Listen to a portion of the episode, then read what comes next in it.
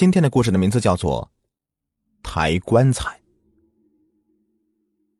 在很多的乡间农村，大多数的老人呢，在离世以后，还仍旧会遵从所谓的“入土为安”的土葬习俗，而家属在将其尸身装入棺材后，就会由专人负责将棺材抬到墓地下葬。而这类从事特殊职业的人呢，则被人称为是抬棺人，因为在农村抬棺的时候。人数大多为八个，所以大家也称抬棺人为八大金刚或者八仙。当然，随着时代的迁移，从事抬棺人呢是越来越少了。有时候想要凑齐八个人呢是很难的，所以慢慢的这个所谓的八仙呢也就逐渐被人淡忘了。而我今天所要讲述的故事，就是从一个抬棺人的嘴里面听来的。正所谓啊，无巧不成书啊！记得那天我正和我的死党老赵在外面开车闲逛，路过一个山区的时候啊，汽车突然的就抛锚了。当时我们的处境是前不着村后不着店的，而老赵这个人呢又是个急脾气，立刻就给救援队打电话了。可对方却表示我们所处的位置比较偏僻，就算是最近的救援队啊赶到也至少得两天时间。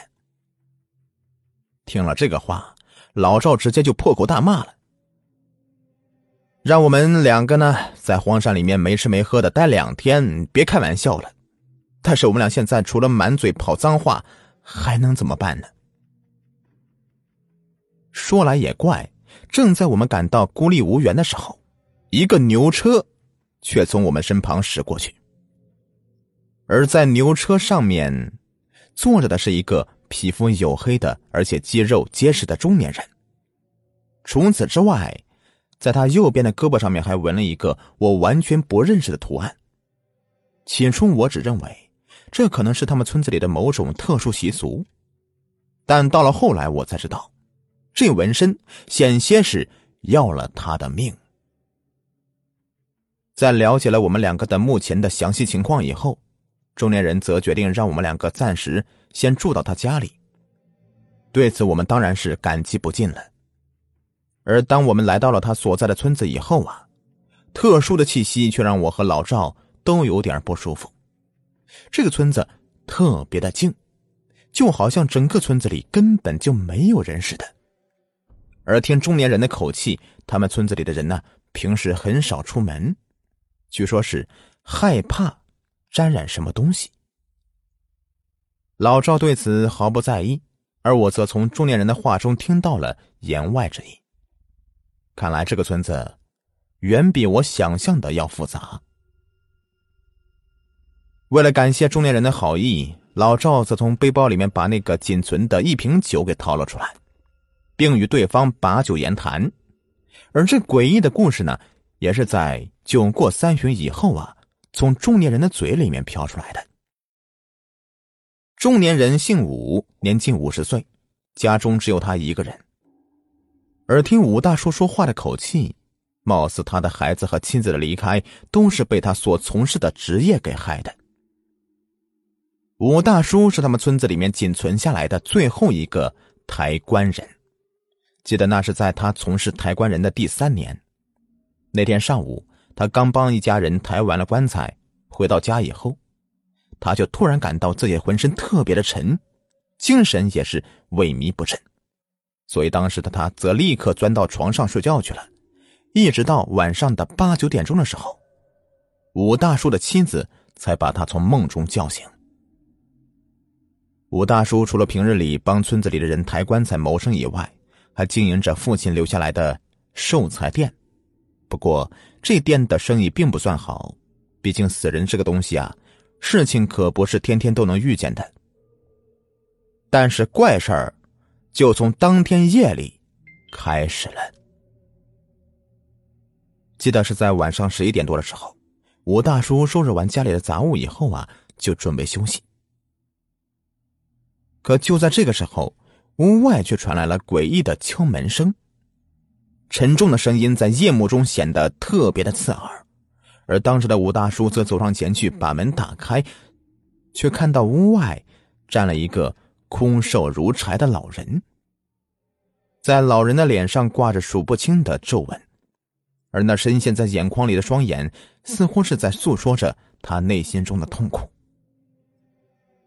你好啊，我家里人突然去世了，所以我想在你这儿订上一口棺材。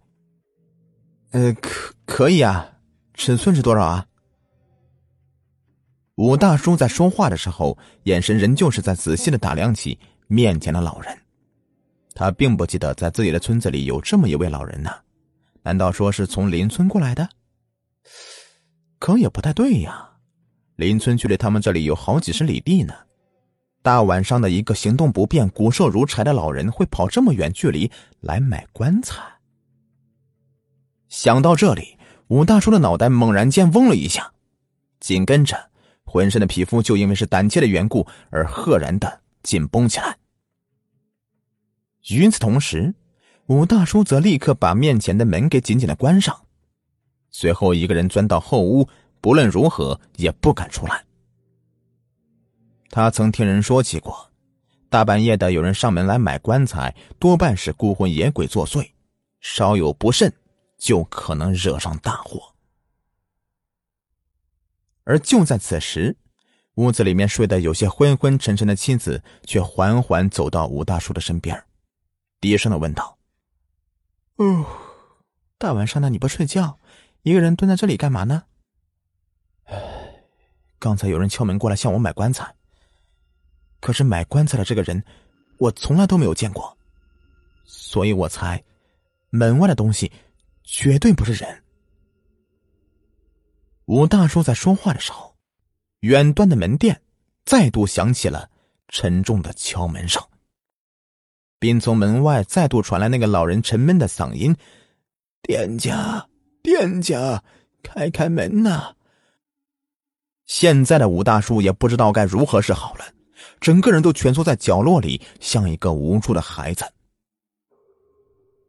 而就在此时。他的妻子却突然趴在他的脸前，并用一个诡异且沉闷的嗓音，对着武大叔阴冷的说道：“人家家里死了人，大半夜来你这订棺材，你这个家伙为什么不开门呢？为什么不开门呢？”妻子说话的声音越来越大。并在说话的同时，一把拽过劈柴用的斧子，朝着武大叔的脑袋砍了过去。这种惊悚而且诡异的感觉，立刻把武大叔从梦境中惊醒过来，整个人腾的一下子从床上坐了起来，额头上满满的全是冷汗呐。不过好在是虚惊一场。而在此时，武大叔这才逐渐想起刚才梦里见到的那个老人。不就是他今天抬走下葬的那个死者吗？咋莫名其妙的找上他了？琢磨了一段时间以后，没啥结果，吴大叔就准备下床去喝点水。可就在这个时候，他却突然看到妻子并没有躺在自己的身边，而是一个人静静的坐在远端的桌子旁。并且借着窗外透进来的月光，武大叔还看到，现在妻子身上穿着的不是普通的衣服，而是死人才会穿的那个寿衣。哎，你，你，你大晚上的干啥呢？当时的武大叔真不知道该说些什么好，所以嘴里面才会莫名其妙的跑出这么一句。而听到了他的声音以后，坐在桌前的妻子。却突然间抖动一下，随后啊，险些让武大叔胆怯到窒息的画面，则赫然出现了。能看到，此时的妻子身体没动，而脑袋却突然的僵硬的旋转了一百八十度，直到与武大叔是四目相对，这才缓缓停止，而且。对方的嘴角还诡异的冷笑了一下。人家家里死了人，大半夜来你这订棺材，你这个家伙为什么不开门呢？啊，为什么不开门？你为什么不开门呢？为什么不开门？为什么？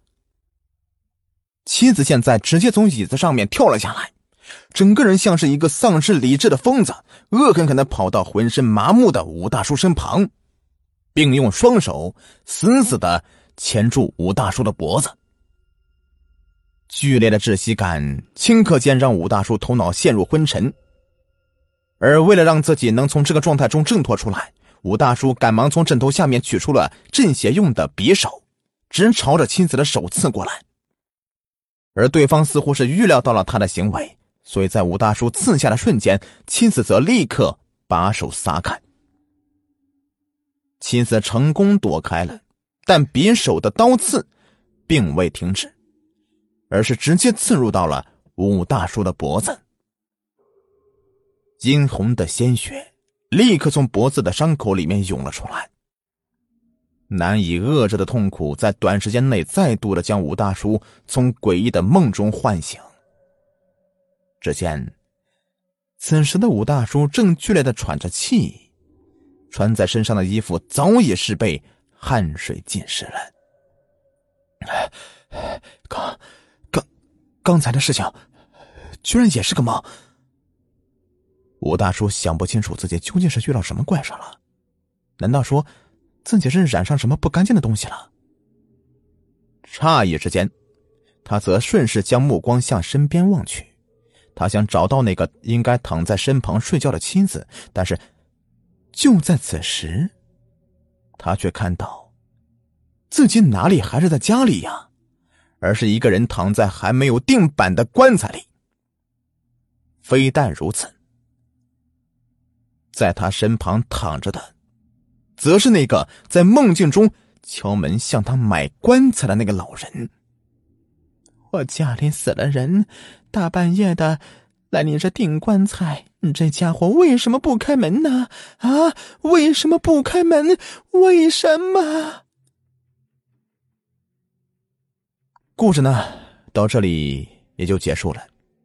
从武大叔的口中得知，他当晚所遇到的那些怪事儿，似乎全都是真实发生的，至少在他感觉是真实的。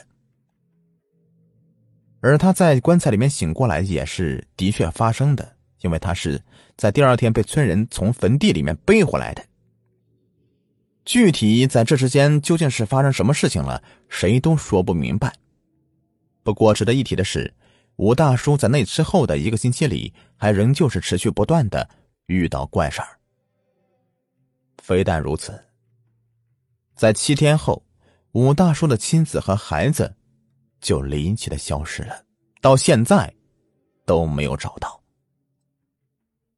而对于武大叔的经历，老赵倒是有话说，他感觉对方抬棺材虽是没错。但似乎是冒犯了坟地里的某些脏东西，这才演变成了吴大叔所说的灵异事件。而且除此以外，吴大叔之所以会被别人发现是睡在坟头上，恐怕也和他诡异的梦境有关系。听老赵所说，他原来似乎是在网上看到过，有人因为是梦境的变化而影响到自己的熟睡中的身体，做出一系列的行为。简单点说呢，是梦游，而具体在梦游的时候自己做了什么事情，谁都说不清楚。但是在我看来，他妻子和孩子的离奇失踪，恐怕也和他的那个诡异的梦游有关系。不过呢，到目前为止，我的这个思维也没有得到什么证实。好了，这个故事呢就全部讲完了。